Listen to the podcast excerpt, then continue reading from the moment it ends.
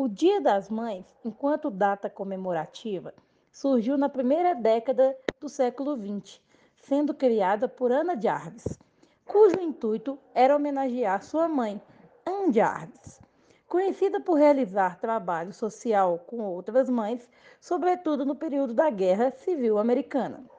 No Brasil, o Dia das Mães é comemorado no segundo domingo do mês de maio, assim como nos Estados Unidos, Japão e Itália. A data foi implementada em 1932, no governo de Getúlio Vargas, embora já seja comemorada desde 1918, por iniciativa da Associação Cristã de Moços de Porto Alegre. Sete curiosidades sobre o Dia das Mães que você não sabia. Dia comemorado na antiguidade grega. As mães eram homenageadas pelos romanos. A data foi criada por uma professora.